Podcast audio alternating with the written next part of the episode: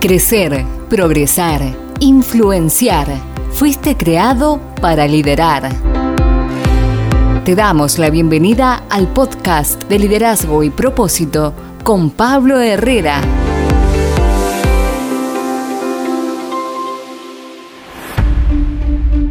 Entre tantas circunstancias que te tocarán atravesar como líder, una de ellas tiene que ver con el sufrimiento. No te preocupes porque es temporal y aquí estamos para ayudarte a sobrellevarlo. Bienvenidos, mi nombre es Pablo Herrera a este nuevo episodio de Propósito y Liderazgo.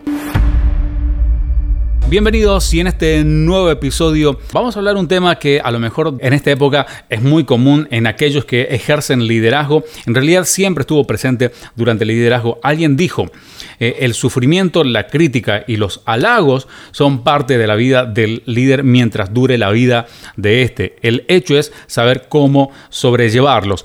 Eh, en este caso vamos a hablar eh, sobre los sufrimientos que se llevan en el liderazgo. Y esto está dirigido no solamente a aquellos que están hoy en posición de liderazgo, sino también a aquellos que eh, a, lo mejor están eh, en, vías de ser próximos líderes. y muchas veces nos preguntamos, no solamente a lo mejor en una empresa, en una iglesia, en la misma familia, si tú eres líder de tu familia, ¿por qué el sufrimiento? ¿Por qué Dios permite el sufrimiento?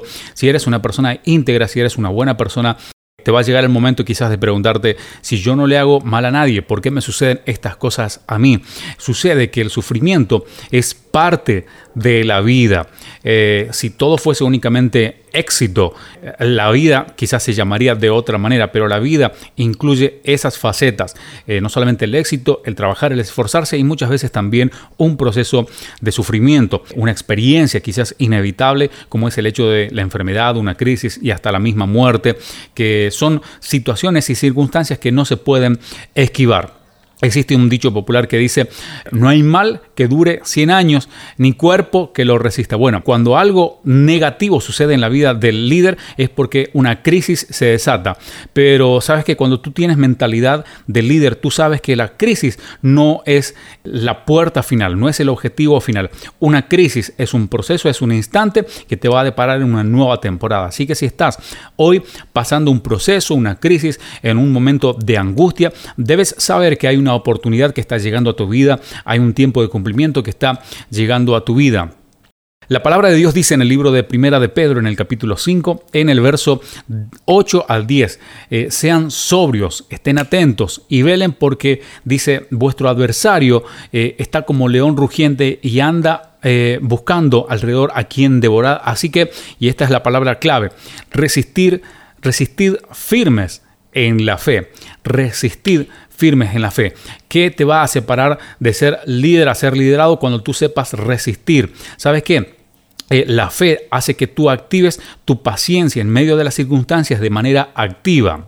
Mucha gente se echa a dormir, mucha gente se cruza de brazos, eh, bueno, yo no hago nada porque no tengo recursos, me hicieron esto, me dañaron en lo otro, y ahí se quedan como esperando que a lo mejor eh, venga algo mágico, te toque con una varita y ya te depositen en una próxima temporada. No, no es así.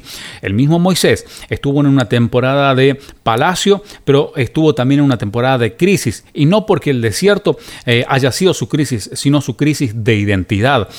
alguien que hasta hace un momento, a lo mejor era eh, por los súbditos era adorado, era venerado, eh, chasqueaba los dedos y tenía todo a su mano y de repente se encontraba dando de comer a las ovejas. Pero, ¿qué es lo que hizo él? No se quedó pasivo, él se quedó activo, resistiendo y pasó distintas temporadas y procesos durante su liderazgo de sufrimiento. Pero ¿qué es lo que hizo? Resistió. ¿Qué es resistir? Es hacer fuerza, pero también empujar hacia adelante. Así que si tú eres líder o si estás en camino a ser líder, debes saber esto. La clave que te va a mantener a ti y te va a depositar en una nueva temporada cuando estés atravesando tu sufrimiento, va a hacer que puedas resistir en la fe. Por eso la Biblia dice que la fe sin obras es muerta. Si estás hoy en un periodo de sufrimiento, activa tu fe. ¿De qué manera? Eh, tienes que salir, tienes que servir, tienes que actuar. Eh, y algo que nosotros le decimos a los jóvenes hace un par de días nada más. Estudia estudia. Y mucha gente dice, estudiar en estos tiempos, ¿de qué sirve? No hay trabajo, hay crisis. Cada vez que tú estudias, abres un libro, te metes a la facultad, cada vez que haces un curso, estás tomando una llave de una oportunidad. Y usted dice, a mí yo no tuve tiempo de estudiar, sabe que nunca es tarde para poder capacitarte, para poder estudiar. Eh, debes saber esto más allá de lo que tú estés atravesando, más allá de, lo de las circunstancias y el, y el sufrimiento que a lo mejor hoy te toca atravesar, nada ni nadie puede cambiar tu propósito. Nada ni nadie puede cambiar tu propósito. Imagínense la angustia y el sufrimiento de un padre de ver a su hijo amado eh, morir. ¿A quién estoy haciendo referencia? Al gran rey David. ¿Por qué había muerto su hijo? Fue la consecuencia de él haber fallado como líder. Luego usted lo puede buscar en, en su Biblia y puede leerlo mejor. Pero ¿qué te quiero decir? A lo mejor él se podría haber echado a, morir y de hecho que él se dejó estar, pero no terminó allí su propósito. Se levantó y, no solamente tuvo otro hijo que fue el más sabio de todo el mundo, que fue eh, el rey Salomón, sino que quiero decirte que a pesar de la crisis, de la angustia, tu propósito puede estar pausado, pero no cancelado. Así que levántate, eh, activa tu fe, estudia, eh, ponte de pie, que largo camino te resta por recorrer como líder. Así que quiero animarte. Dice la Biblia en el libro de eh, Efesios capítulo 6, en el versículo 12 porque no tenemos lucha contra carne ni sangre, sino contra principados, contra potestades, contra gobernadores de las tinieblas de este siglo, contra huestes de maldad en las regiones celestes. Clave número uno, atención líderes. Clave número uno, si estás pasando por un momento difícil, es importante lo siguiente, no culpes a otra persona. No le eches la culpa a nadie más. Eh, no le eches la culpa al diablo. Eh, muchas veces atribuimos cosas al diablo, a otras personas que a lo mejor son falta de nuestra responsabilidad. Porque sabes que detrás de cada dificultad, de cada enfermedad, de cada angustia o lo que estés enfrentando, siempre hay algo espiritual. Pero también siempre hay una cuota de responsabilidad. Ahora, ¿qué debemos hacer? Para atravesar ese momento difícil, resistir en la fe. Si crees en Dios, empieza a orar. Si no crees en Dios, empieza a creer en Él, eh, porque el propósito que tú tienes eh, no te lo eh, ha conferido ni, ni la suerte, ni, ni, el destino, ni el horóscopo. tu destino es eterno, tu destino es divino, y como Dios ha hecho ese propósito para ti, nadie te lo puede quitar. Pero resiste, mantén tu perspectiva hacia donde caminas. Recuerda, no te enfoques en las metas, enfócate en el objetivo. No te enfoques en las metas, porque las metas son progresivas y son para aprendizaje, pero el objetivo es lo que te ayudará a prevalecer. ¿Por qué Dios permite los sufrimientos? Ah, muchas veces Dios permite que ciertas situaciones en nuestra vida eh, para evaluar y probar nuestro corazón. Eh, mucha gente dice, ¿por qué no eh, tengo lo que me prometieron? ¿Por qué me están pagando así? ¿Sabes que Muchas veces Dios nos está librando, y esto lo compartimos siempre casi con el liderazgo, a veces Dios nos libra hasta de recibir eh, remuneración económica. ¿Cómo es esto? Porque muchas veces el, el tener posición económica revela lo que hay escondido en el corazón. Entonces, eh, el apóstol Pablo decía, teniendo sustento y abrigo, estad contento con esto.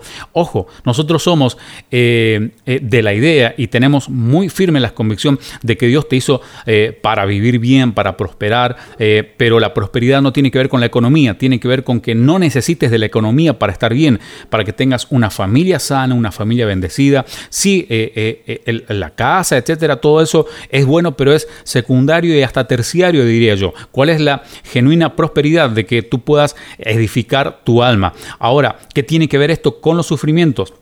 Justamente, eh, ¿cómo vas a atravesar a una nueva temporada de abundancia si en el sufrimiento tú no pudiste resistir en la fe, no pudiste guardar tu corazón. Así que yo quiero animarte que eh, en este proceso que a lo mejor a muchos les toca eh, atravesar, mantente firme en la fe. Aunque la tormenta no te permita ver eh, en claro tu horizonte, aunque la tormenta y el ruido de la tormenta quizás tape tus oídos hacia tu propósito, eh, tu propósito sigue manteniéndose firme, sigue manteniéndose eh, vigente. Eh, pon tus ojos en Jesús. Dice la Biblia que Él es el autor y consumador de la fe. Si tu fe está firme es porque te estás tomando de los brazos de Jesús. Seguramente, seguramente este tiempo de sufrimiento que a muchos les toca atravesar o a lo mejor tiempo inesperado te está sorprendiendo más de lo debido. Pero no temas, no tires la toalla porque alguien dijo por ahí, no tires la toalla porque esto también pasará. Así que... Eh, terminamos como empezamos. Recuerda, el sufrimiento es parte de la vida, pero también te fue dada la capacidad de sobreponerte, de mantener activa tu fe y que esa fe te va a hacer sobrepasar durante tu sufrimiento y cuando empieces a tu nueva temporada verás que absolutamente todo, todo valió la pena. Si este podcast ha sido de bendición para ti, comparte con alguien más y sé tú también de bendición para otros. Recuerda, tienes una vida con propósito.